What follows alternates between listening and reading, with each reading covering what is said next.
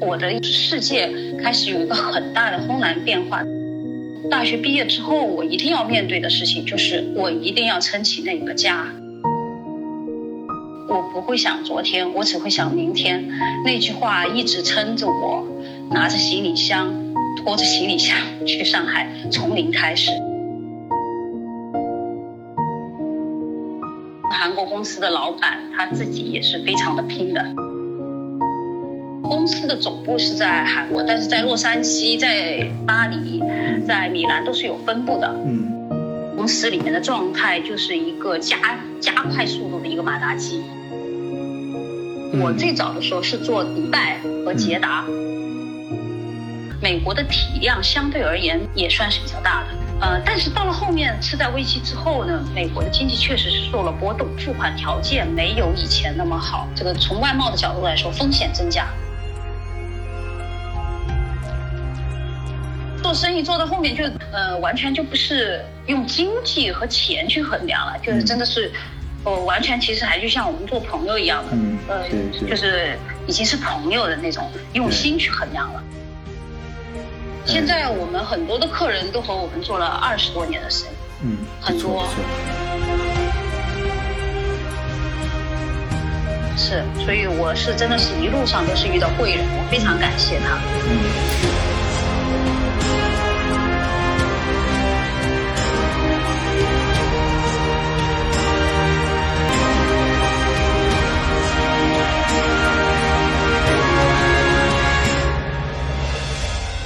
好，德国视角的朋友，大家好啊！今天给大家介绍一位新朋友，来自德国视角听友群八群的卡高林啊哈哈，卡高林你好，你好，晚醉，很高兴听见你的声音。我也是非常高兴啊，也能邀请到卡奥林来嗯参加我们的节目录制，啊，因为我在很早就注意到卡奥林在群里面发的文章写的非常好，呃，但是那个时候卡奥林非常谦谦虚嘛，说自己哎呀没有准备好呀什么等等，啊，可能太忙没有时间，呃，但是前几天卡奥林发了一篇文章，说他的呃在这边布置的家居啊什么的，虽然是捡的德国的二手家居，但是经过精心的铺布置之后，像是古董家居一样啊，非常的有情趣啊，我一看好，哎，这个。就说明这个家已经安好了嘛，这样有时间了。哎，果然今天就邀请到了卡豪里，哎，来做客德国视角，来跟大家伙一块聊一聊他这么多年飞过巴黎、闯过米兰啊，还在中东生根了很多年啊，当然去过美国啊等等很多地方，组织闯荡和游历过很多的地方。但是最后，哎，卡里却选择了安家在德国。那为什么最后会阅尽千山万水留在德国呢？好，今天就跟大伙儿一块儿聊一聊，分享一下他的心理历程。换一个视角，也许世界大不一样。以德国视角，晚醉为你评说天下事。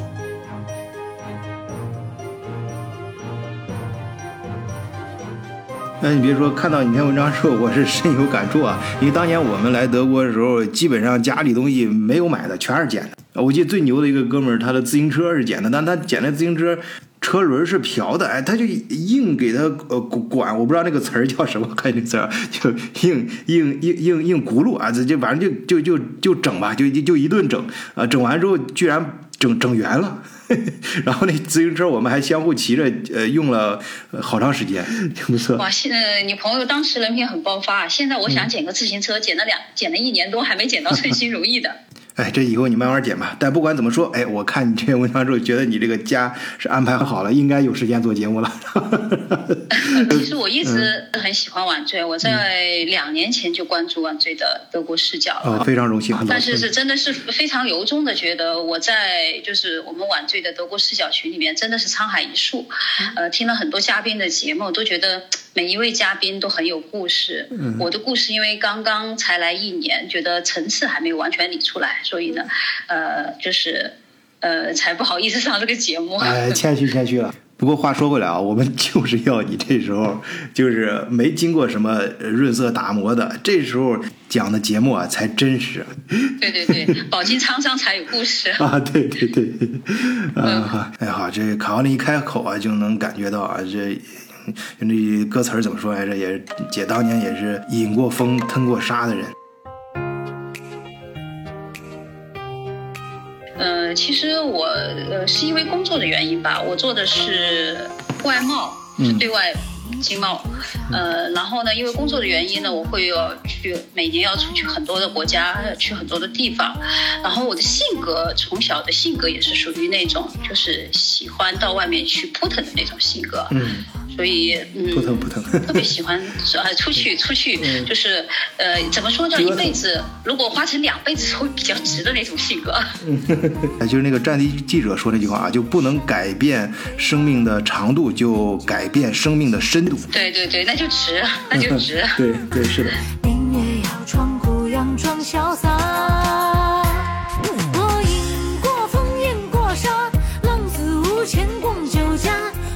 我特别喜欢晚醉的节目，有一句话也说的很好，多多角度的去看世界，多维度的去看世界。所以就是在德国视角这个群里面特别有归属感，而且就是我在两年前知道这晚醉的节目的时候，其实那个时候是我刚刚开始启动，就是准备要来德国的那个。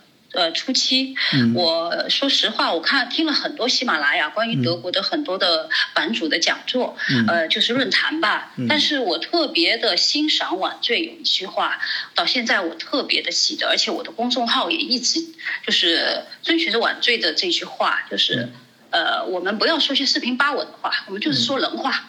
我的公众号也是，我其实不是一个呃文采很高的人，但是我尽量在公众号里面说一些自己真实的一些感受，就是哪怕自己踩的坑、踩的雷，我觉得这个也是一种收获。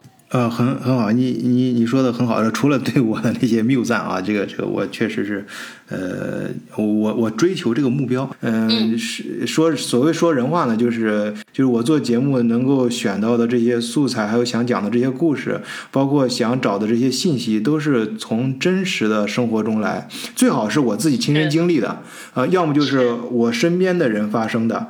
啊，当然有时候，呃，我们我们不要触及到个人隐私啊。有时候我会尽量避开，如果是触及到，我会就是尽量，比如说用一些老王、老张什么代代一些 呃代称，然后尽量就是呃不不会触及到具体的人。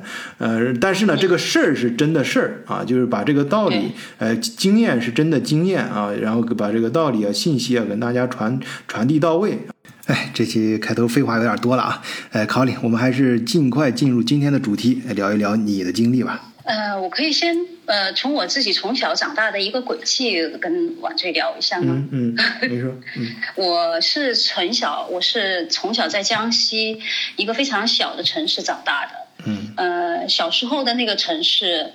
呃，为什么要说这个城市呢？是因为这跟我来德国有一个很重要的关系。嗯，那个城市就像邓丽君的小城故事一样，非常的安静。嗯，然后我在那个很小的城市里面非常快乐的长大。春天的时候是，呃，在池塘里面捞着蝌蚪，嗯满山都是桃花。嗯，所以很小的时候特别喜欢那个城市。啊，呃，学习的时候也是属于沉浸式的学习，就是分脑很少。那呃，当我十六岁的时候，性格开始慢慢的有了自己的自我，呃，突然一下子会去想，嗯，有人问我，你以后长大了，你是要留在大城市呢，你还是要留在这里我们这样子小城市？那个时候我十四岁，我当时就特别记得我和我那位朋友说的是，我一定会去大城市，我不会留在这个小城市，因为我要出去看世界。这就是我，就是现在出来到处扑腾的一个初衷。嗯，这是我从小的一个初衷，就是因为我小时候在那个城市生长了十九年，包括大学都是在那座城市长读的。嗯，当时就特别想出去，但是现在回望出来的时候，会觉得特别向往当时的那个状态。嗯，姑娘打小心就比较野。对对对，是是，我我外婆曾经给我算过一面，说我从小就是在外面的，呃，出去会有贵人相助，而且事实上真的是这样。外婆想把我拴起来，但是拴不住。那个时候我就到了我呃从小城镇去的第一个第一站，也是我特别感恩的一个城市，就是上海。那在这儿是不是也遇到了你的第一个贵人？对我来上海其实是有一个很大的背景的。嗯，来上海其实也是和德国很相似，要从零开始，从头开始。嗯，我在上海来的时候是大学毕业，呃实习的时候，我就已经来了上海。原因呃其实有很多千万种，但是有一个非常大的一个家里的变故是，我在大三快要毕业的时候，我父亲因为家族的一个遗传病，突然一下离世了。哦就是在我得到短短的七天，嗯呃，突然一下就是家里面的一个大山没有了。啊，确实，呃，呃，突然一下外呃，就给我的感觉就是，突然一下就觉得，哎呀，这个世界怎么就变了？呃，我我母亲因为我父亲离世，嗯，也没有经历过这么大的挫折，所以呢，呃，就是在家里面只能会哭。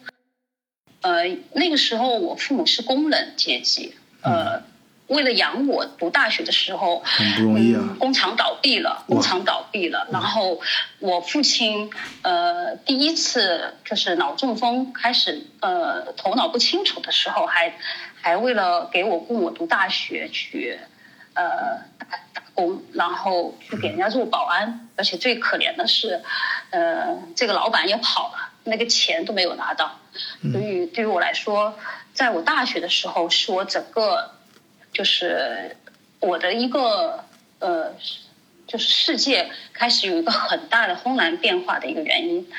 然后大学毕业之后，我一定要面对的事情就是我一定要撑起那个家。在我读大学的时候，我非常有幸的去看了我很难得用心去看的一本书，就是《乱世佳人》。嗯呃，Scully 呢有一句话说，嗯，我不会想昨天，我只会想明天。那句话一直撑着我，拿着行李箱，拖着行李箱去上海，从零开始，因为我没有选择。我必须要养起我呃养这个家，我必须不要让我妈妈再哭下去，所以上海是我的第一站。呃，为什么要有贵人相助呢？就是因为真的是有一个，我现在都把他叫我的大头哥哥。他有一个很好的契机，就是在外外企有一个工作的机会，但是大头哥哥跟我说了，你必须自己去面试。我只是告诉你有一个机会，但是你能不能够面试得上是全全部都靠你自己。所以，哎，我特别感谢他，那给了我一个这样子的信息，能够让我这个懵懵懂懂、哪儿都没有去过的小姑娘，就这么咬硬硬着头皮，也不知道干嘛，就来了上海。嗯 这就是来上海的一个呃一一个时机。嗯，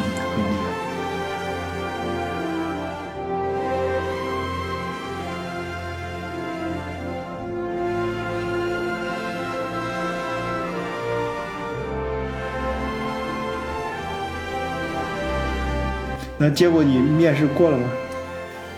面试面试很有意思，我的老板，呃，他只问了我一个问题，就是你自己说吧，什么都没有，然后就必须我在短时间五分钟之内来告诉我老板，需要让他知道，嗯，他愿意来面试我，然后我就正常说，就是正常说，后面面试过了。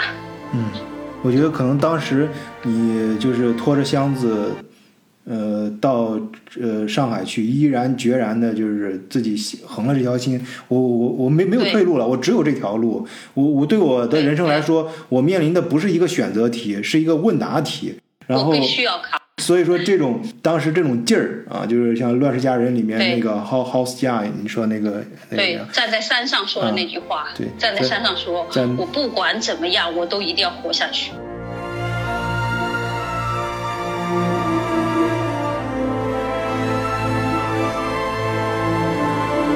让你那个老板就嗯你你的那个状态和所和所谈论出来那个感觉，就就是你老老板需要的那个劲儿啊，他需要找的这个人。啊，也许，也许，而且上海它其实有一个情况，就是特别符合我当时报志愿的一个专业，因为我报志愿的时候，我是我父母唯一的女儿。嗯。我父母当时呃也是生活在小城市，嗯，我们现在还是这样，就是说家里面安稳就好了，你不需要到外面去太折腾，而且你是个女孩，嗯，但是我选了外贸，我妈妈就特别不想让我出去，我爸爸就说他的心本来就在外面，你就让他去吧。我特别感谢我爸爸，我爸爸是一个非常平时很很少说话的人，但是他每次说的话都是特别能说到我心坎里的。嗯我爸爸去世之后，这也许也是就是他在上天冥冥之中的护佑吧，就是真的以前小的时候从来没有想过一定会去上海。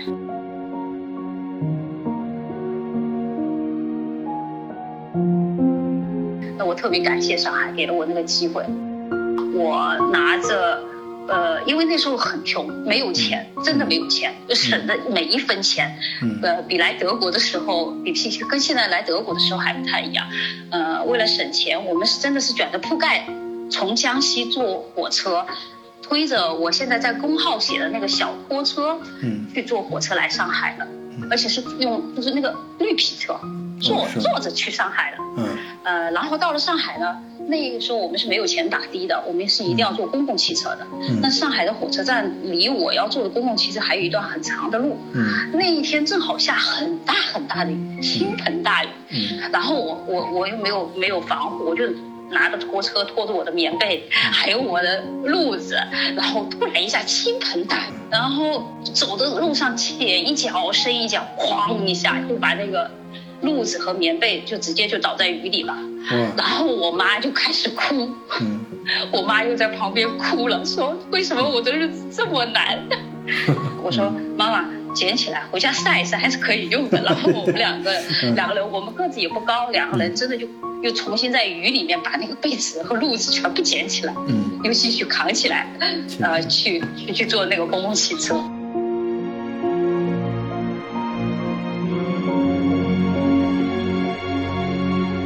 有时候觉得人生啊，其实，呃，苦一点的日子，现在回过头去想，那个日子并不是很苦，但是却收获了很多。它会让你，就是以后你去遇见什么事情的时候，那都不是事儿。嗯，就从我的角度上来说。对，然然然后就是到了上海，有了新的工作，开始了新的人生阶段，然后就 有工作，然后就开始出国了，就开始。放飞了，放飞放飞的结果是每天工作要在八点以后下班，然后晚上十二晚上呃十点钟回家，这是都很正常。嗯，就是是非常努力的去工作，而且我在的是韩国公司，我们韩国公司的老板他自己也是非常的拼的。嗯，所以我们整个公司里面的状态就是一个加加快速度的一个马达机。呃，是不是就像韩韩剧里面那样演的？呃，真的是那样，真的是那样。呃，我们公司的总部是在韩国，但是在洛杉矶、在巴黎、在米兰都是有分部的。嗯，呃，就有点像我们现在公司的这种状态。嗯，所以呢，就是后面在后面的契机，我老板让我去了巴巴黎。第一次我出国就是我老板给我的机会，而且去的第一个呃国家。呃，城市就是法国的巴黎，所以其实我和欧洲还是挺有缘的。现在想想，嗯，对对，嗯，呃，那出国第一站就是巴黎，那这也是第一次出国是吧？嗯，那一对你有什么冲击吗？哎呀，冲击的就是原来西餐那么难吃，因为就是我从小到大都是在中国长大的，而且就是呃，我工作呃，就是也一直都是在中国，然后没日没夜的干活，有一点胃病。然后我到法国呢，呃，我们我来这边确实是工作了，我们要去参加十呃将近十九年前的展销会，那个时候外贸是非常的高峰时，就是巅峰高光时期，就是忙到你根本没有办法吃饭，你这边在吃饭，呃，你的客人都已经排着很长的队伍在等着你，所以我们吃饭的时候，第一个状态就是老板直接扔给了我一根法棍，法棍呃让你去防身。用这个打人吗？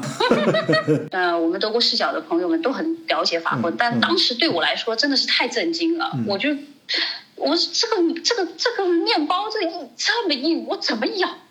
然后法棍里面就是放着几片呃，就是我们叫火腿肉，对吧？嗯，对。放了几片火腿肉，然后我觉得好像是有奶酪，还有一点番茄吧。法棍的硬度让我是现在都记忆犹新。嗯。我当时展销会四顿饭，其中呃四天的饭。其中大概真的有一半的饭是在吃那个那个法棍，而且是需要在五分钟或者在三分钟就一定要把它吃掉。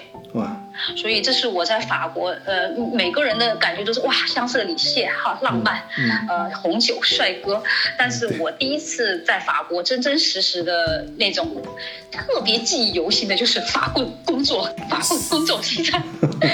你三四分钟吃完那个法棍的时候噎不噎得慌？我来一杯法国红红红酒让我顺一顺。红酒没有，是有咖啡的，真的是很噎得慌，我完全就是难以下咽。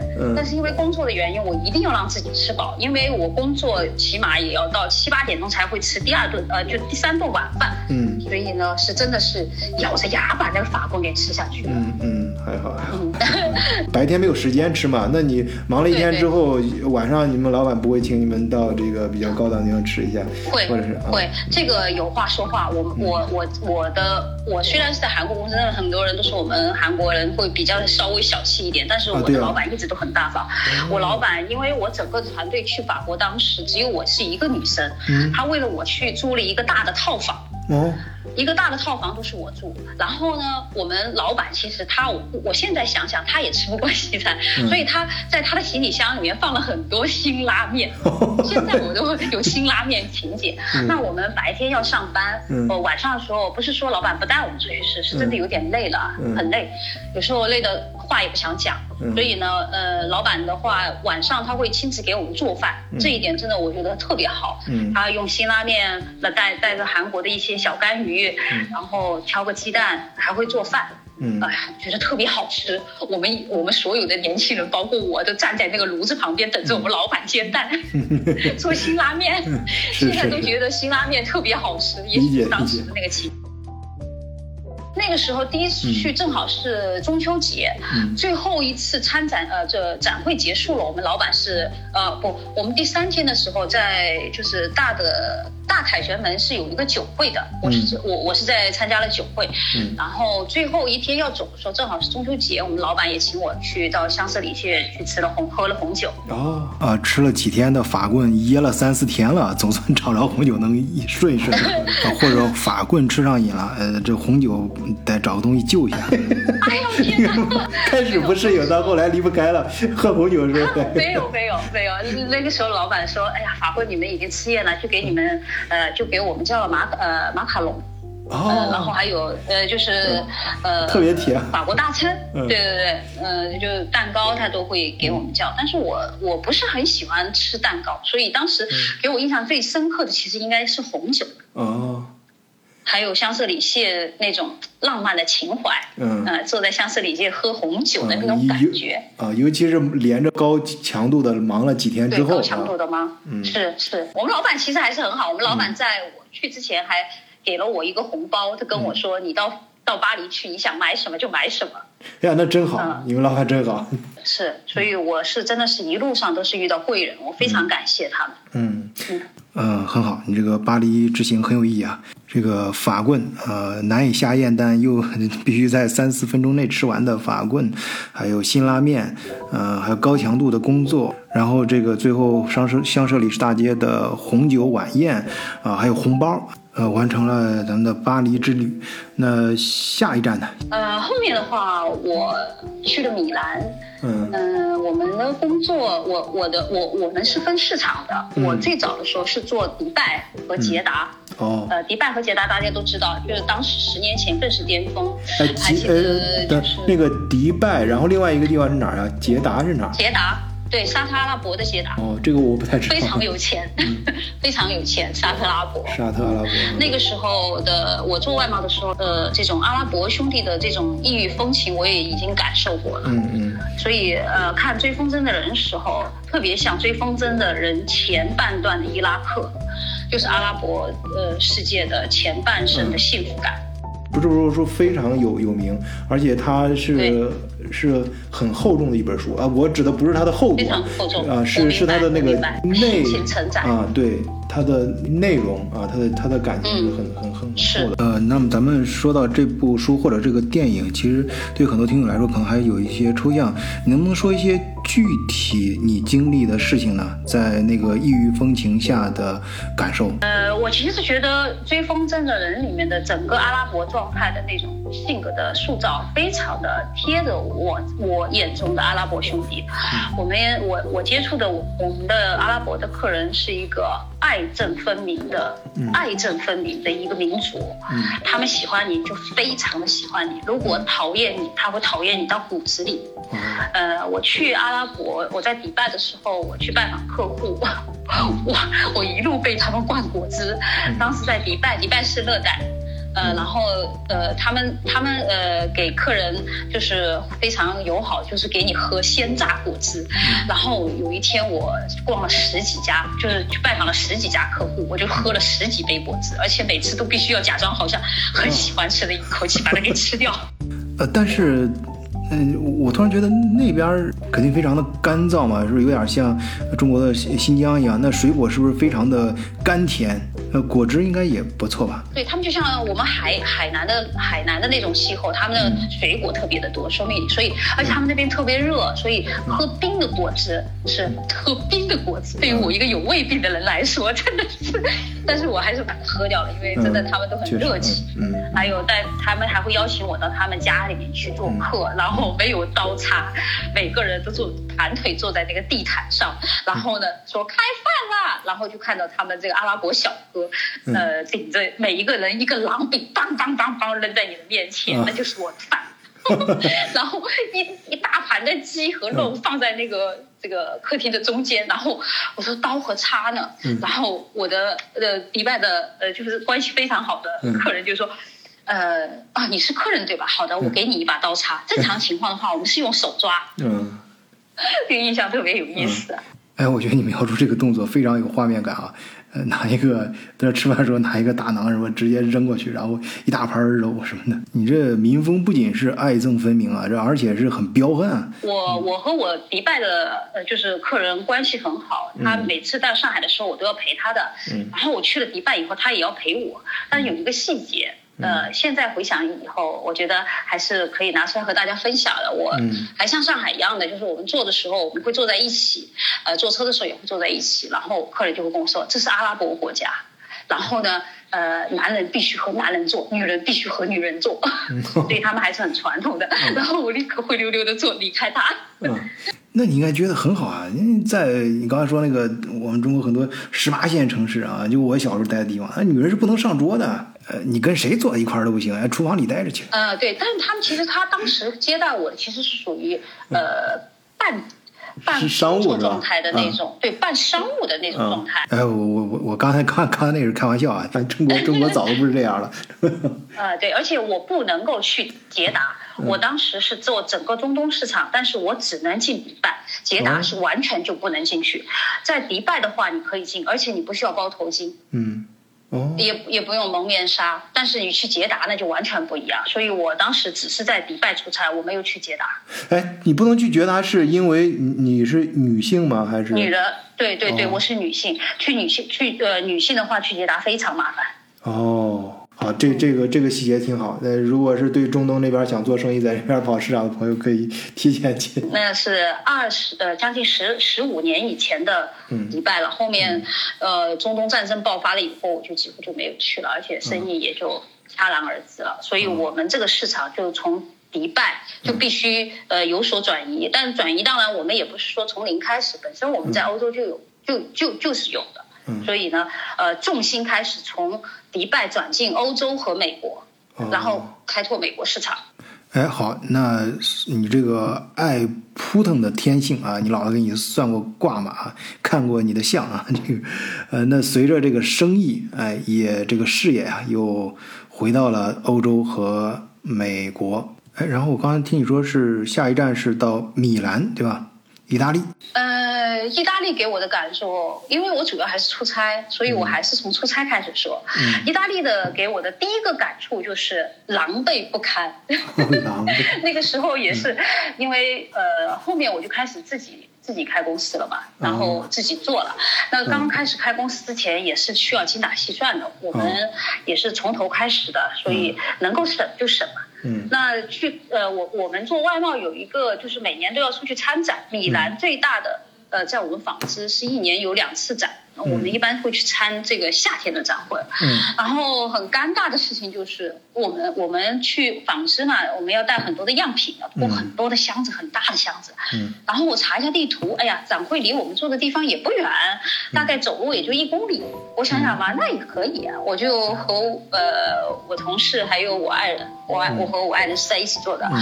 然后呢，就去呃就觉得就可以肩枪手扛就去了，谁知道 那个米兰的那个路，呃，不知道呃晚睡在德国是不是也会有看见，就是我们欧洲的路绝大部分都是一一个一个一个一个的石头，中间还有间隔着很多不规则的缝。嗯，米米米兰我很熟，米兰我我 我在那儿开车来回来跑了很多趟。啊，然后最最要命的是，呃，那么多的缝，我们我们的车就在那个缝的和那个石头不规则的路里面拖，我们的行李又很重，然后拖了一半轮子坏了，嗯，轮子坏了，哎，行李箱轮子坏最怕遇到这种路，还有更好玩的，嗯，轮子坏了，抬头一看，一个天桥，嗯，你必须过跨过那个天桥，你才能到展会，嗯，展会的展馆。然后我们就必须扛着那个三四十公斤的那个行李箱，去就是爬天桥、上天桥、下天桥、上天桥、下天桥。所以米兰的那个路让我现在都很。记忆犹新。嗯，那那确实，你这个 拉着一个坏了轮子的行李箱，在石啊这种老最老式的石石子儿路上啊过天桥。但是其实我觉得还是上天还是很厚待我们，就是其实你每一次出去，你像我们出去参展，你十次里面你能有一两次有客人，这都非常幸福的。呃，对。那我第一次去美国美米兰参展，我就接到了客人，而且这个客人跟我做了三四年，呃，完成。成了我在自己开公司的第二把第二桶金的积累。哇，第二桶金，那第一桶金是在哪？第一桶金当然是我们阿拉伯兄弟哦，所以我其实对呃我们中东兄弟还是非常感恩。啊，非常感恩感恩。哎，那是迪拜是个好地方啊，咱听友们想挖第一桶金的话啊，哎，那不过你得找对人啊，你像那个。呃，卡豪林是人家呃非常喜欢的人，人家就非常喜欢。那你别成为另外一种了，哎，或者加入咱们德国视角的社群，哎，让卡豪林给你带带路。哎，卡豪林，你现在跟那边的中东兄弟还有联系吗？哦，我我我现在迪拜的代理没没什么事情的时候，还会跑到中国来，然后跟我说，卡豪林生意不做了，因为我们汇率说说实话市场真的不好，他现在已经开始转行做汽车了。我给你带了蜂蜜，我们迪拜的蜂蜜很好的，那个时候我才知道，哦，原来蜂。蜜是要，就是也是要讲究环境和原始采摘的。哎，就是迪迪拜怎么会产蜂蜜呢？那儿都是沙漠呀。不知道。他当时就是真的是肩挑手扛，跟我扛了一，呃，那个时候 我怀了我们家女儿，他就真的就扛了呃一大瓶的蜂蜜给我。他说你一定要吃，这是我从迪拜扛来的。嗯，特别记得。嗯，挺有意思。然后后面其实 真的，我觉得做生意做到后面就真的已经，呃，完全就不是。用经济和钱去衡量了，就是真的是，我，完全其实还就像我们做朋友一样的，嗯，呃，对对，就是已经是朋友的那种用心去衡量了。对。现在我们很多的客人都和我们做了二十多年的生意。嗯，很多。不错。嗯。好，那那嗯，然后我们说完了这个米兰，下来 对。美国，美国为什么呢？说说美国。美国啊，咱们听友有好多好几个听友在美国。啊，一我我听了很多的晚醉的节目，我也非常欣赏晚醉有一个呃状态非常好，就是。多角度的去看世界，多维度的去看世界。我也听过你把美国的，呃几期客人叫到，呃就是这个节目上去去做这个嘉宾，呃印象非常深刻。有一个帅哥说了拉斯维加斯，当时我听的是很有共鸣啊。好，说说你的共鸣点是？没有，就是觉得很亲切嘛。因为其实到了后半段，我的这这近十年到现在，我们和美国的生意都是还是在做的。嗯。呃，然后呃，我们在美国是我美国整个的状态是伴随着我大女儿的成长，一直就这么走过来的。嗯，所以我大女儿刚刚开始，我们最早的一个状态是希望她去美国的。嗯，她前呃她前十十三年的所有的一个目标，其实都是向美国，就是趋向美国在转的。嗯呃，然而最后却转到了德意志。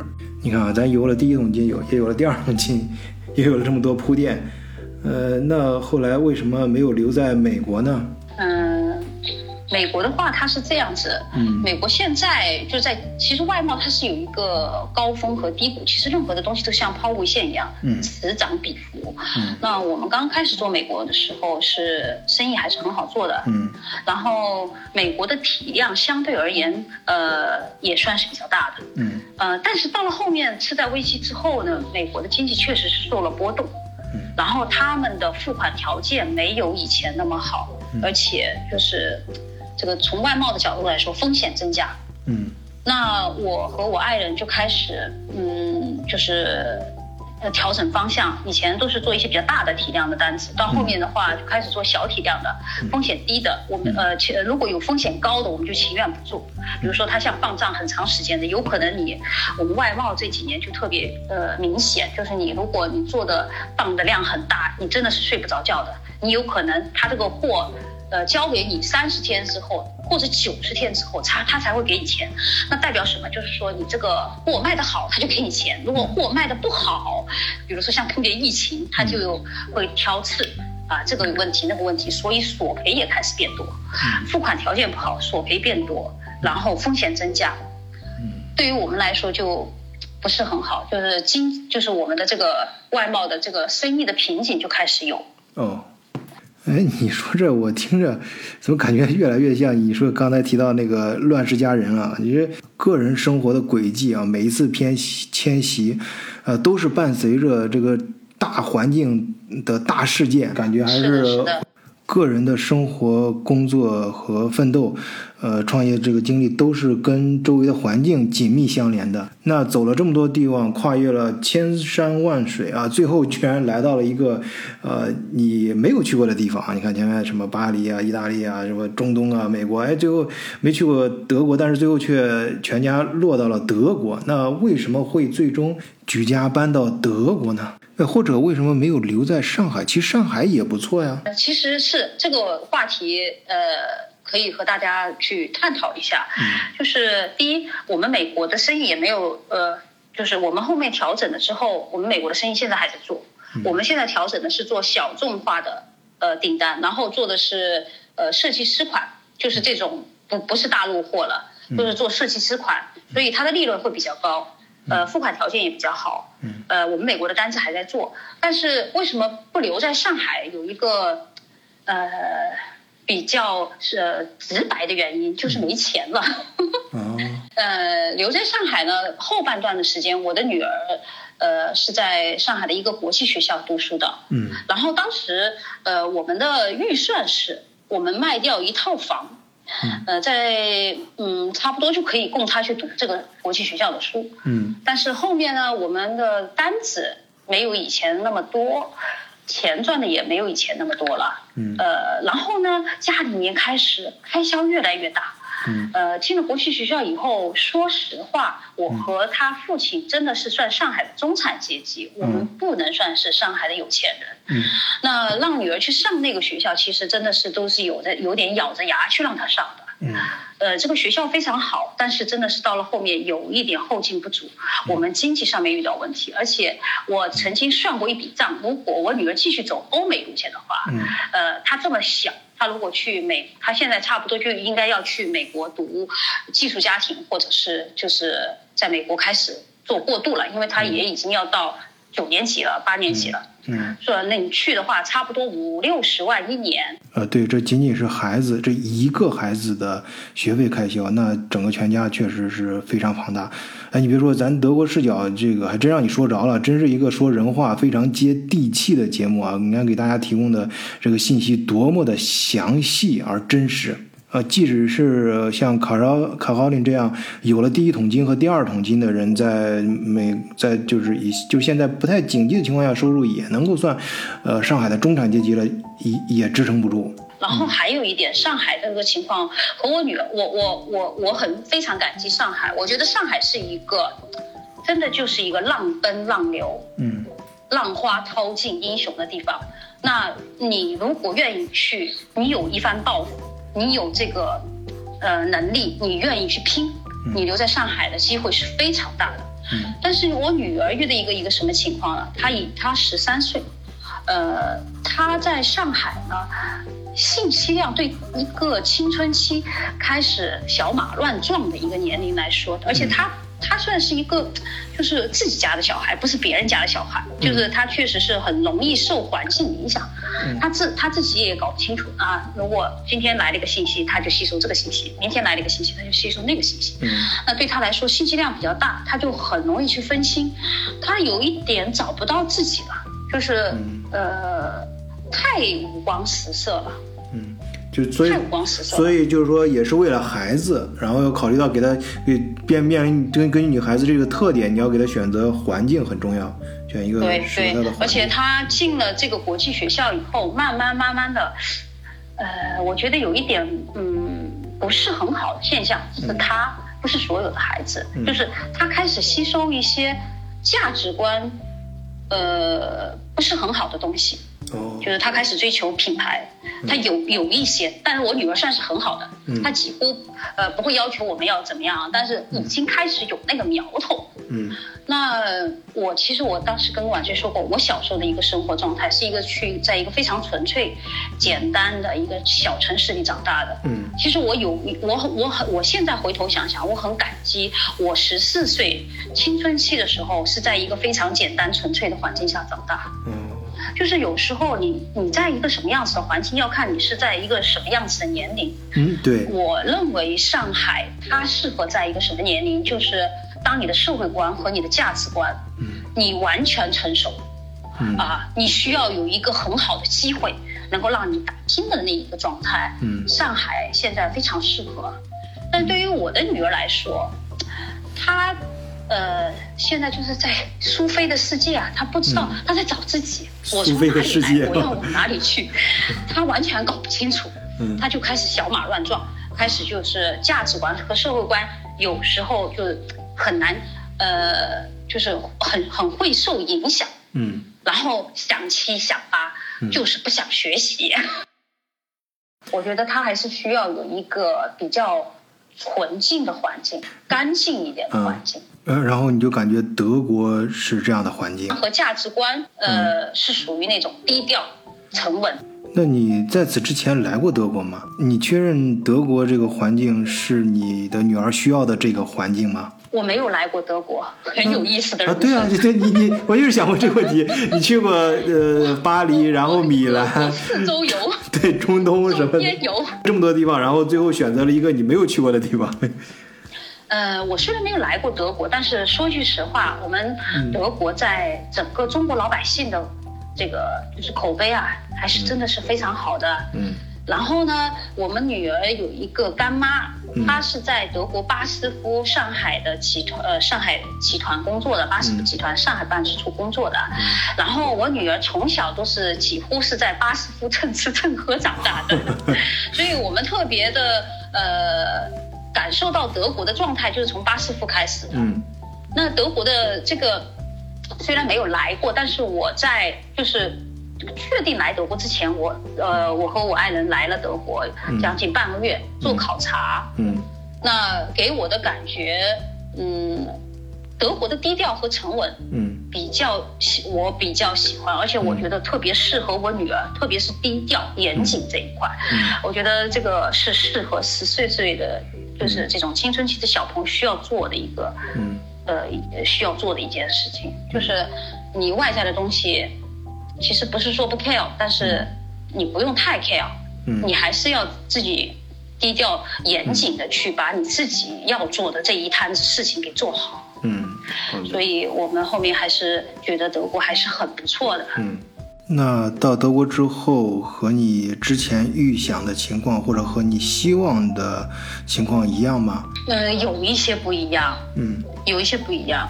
呃，刚呃，其实呢我们来德国之前还是有一定的预想的、预判的，就是比如说你到了这边需要从头开始，嗯呃，你到了这边，呃，整个的环境啊、价值观、社会观呢、都会不一样。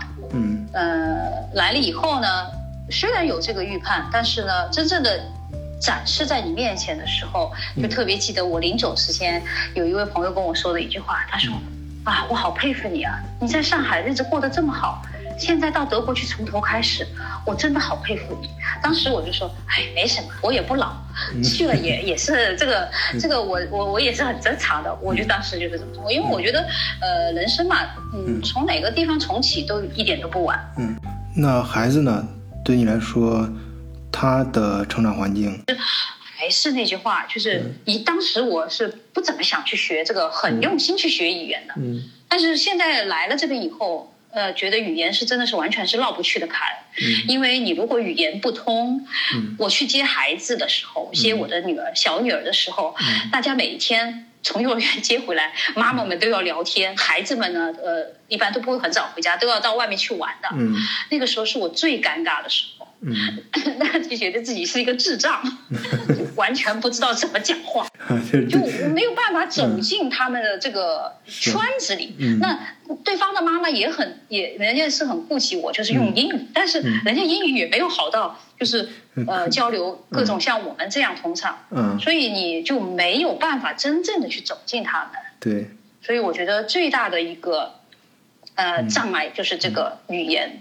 这逃不去的坎，逃不去的坎，嗯，但是我觉得，就是我来了德国以后，很多人都问我一句话：你觉得你来德国，呃，德语那么难，你为什么还要来？我觉得是这样子的，德语的话，从我的角度，四十岁了，都去学这个德语，确实是有点难。啊，一个单词背二十遍，第二天看还是像新的一样，是真的是这样。但是女儿不一样，就是我的小女儿和我大女儿来了以后，一般小朋友都是很快的速度的，所以我是每个人都问我你来德国你觉得行吗？我就我是跟他们说，我说其实你来德国都挺好的，你只要越过这个德语的坎，而且小孩子其实很快的，因为他们是属于那种就是浸透式的学习，他们的那种增长速度是超乎我们想象的，嗯，所以我觉得最大的困难是源于我们自己。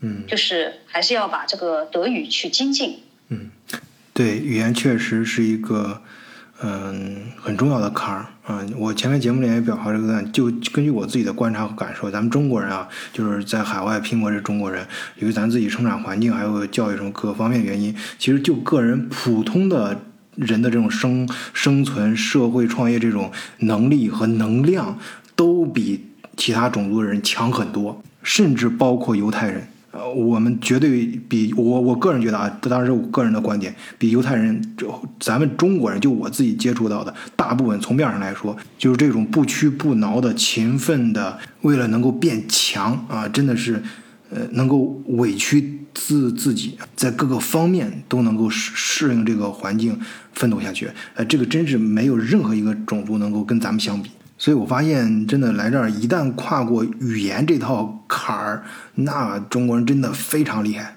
啊！当然，咱说人话，咱不是抬杠啊。你要说那个什么高科技、特殊技能的人才，什么那那不属于咱普通人啊，那要另当别论。呃，所以今天考浩令给大家分享的这个呃经验呢，也我觉得对咱们听友来说也非常重要啊。有嗯想到德国发展的，提前在中国可以。呃，适当的学一下语言啊，包括有些学生孩子想过来，其实国内现在已经很发达了，通过网络什么很多种方式学德语，而且成本又低啊，在国内又更灵活，而且呃语言大的也没问题啊。我自己身边真的有这样人，就六十岁过来。呃，从头从零开始学德语，当然你看要定什么目标啊？呃，你要说要入大学入学考试达到这个德语水平啊，确实那要下点功夫，但是。呃，就平常生活，我我说这例子都是非常普通的普通人啊，就过来之后为了讨生活，呃，餐馆里打工什么的，这样这，但是人家就通过自己努力，就平要达到平常日常交流这个德语的水平，啊，人家半年多的功夫就差不多了。这个太励志了，我一定要好好的去学，多多去遛娃，多多和他们一起聊天。哎，对对对对，多多多就是多交流多用就行。其实我有一个很好的契机，就是每天去接孩子，然后去遛娃，嗯 和他们聊天。只是真的是自己走不出那个那那那个那个那个自己像呆鸡一样的那种状态的那种坎。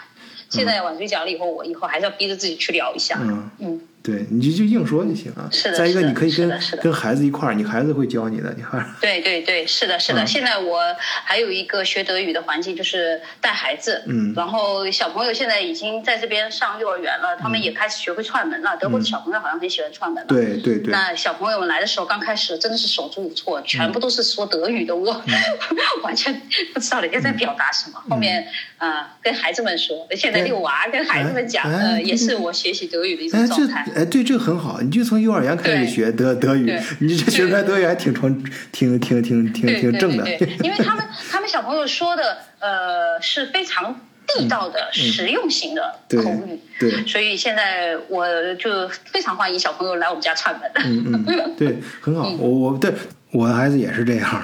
那个像邻居这种来回来串都不说了，就班上同班同学什么的也在一块玩了。他他而且他们德国那个家长啊、也会经常时不时来问你，哎，我的孩子想在你家过个夜行不行啊什么的。他好像挺喜欢这种活动的，住住一晚，然后你的孩子到别人家去住住住一晚。是的，是的，是的，是的。前天、昨天、昨天在好朋友家就真的遇到这个事情。六岁的男孩，嗯呃，来串门住住住到晚上两点钟哭了，说我要妈妈。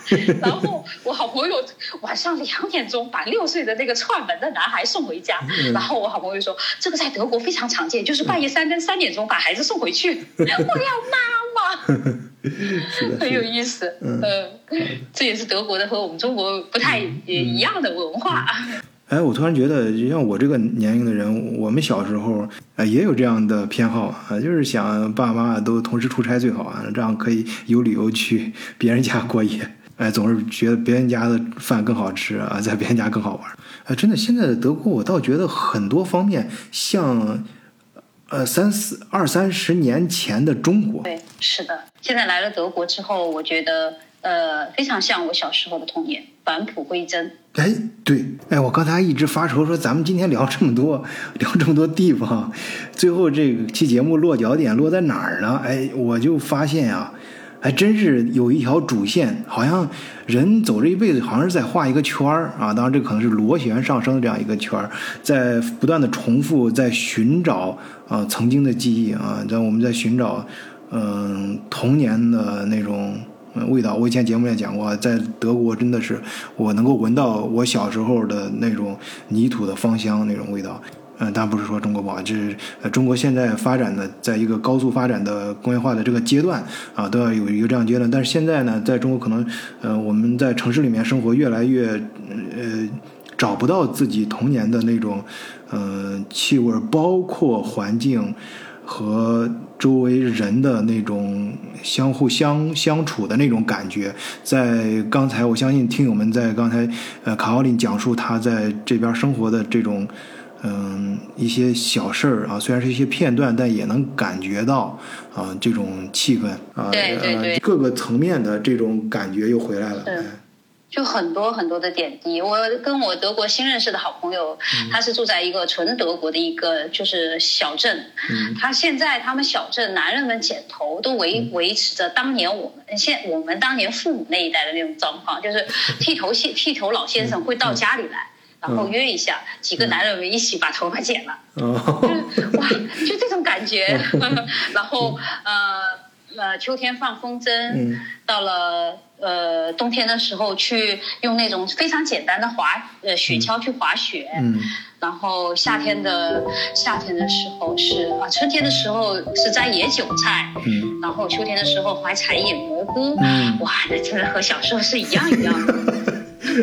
真的是可以达到嗯。野呃野韭菜满山遍野，只要你肚子能装得下。嗯嗯。然后呢，樱桃也是挂满了树上，只要你肚子能装得下。嗯，然后你去采的时候，人家隔壁的隔壁的爷爷奶奶不认识你的，还来帮你采，说：“来，你再带一点回去，这个是我们德国非常传统的野韭菜，很好吃的。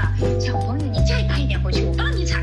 ”就是觉得，哎呀，这种感觉特别好，很纯粹，很简单。嗯，好的，非常感谢卡卡奥林这次来我们德国视角做客，跟大家分享他有趣的经历。那作为回报呢，我们这节目最后也，呃，这次给卡奥林的公众号打一个小广告吧。呃，卡奥林的公众号的名字叫卡奥林就是那个嗯卡奥林那个英文名那个卡奥林啊，嗯，全名就是叫卡奥林无问西东的逝水年华。呃，有兴趣的朋友可以关注他的公众号啊。那当然，呃，如果想找到卡奥琳本人呢，更欢迎加入咱们德国视角的社群。入群方法就写在每一期节目的简介里面了啊，也可以看整个专辑的简介，其实就是加微信小助手，他会拉你入我们的社群。在群里面，你肯定可以找到我，也可以找到卡奥琳，也可以找到我们往期的所有嘉宾。好，今天就跟大伙儿聊到这里，谢谢大家收听，再见。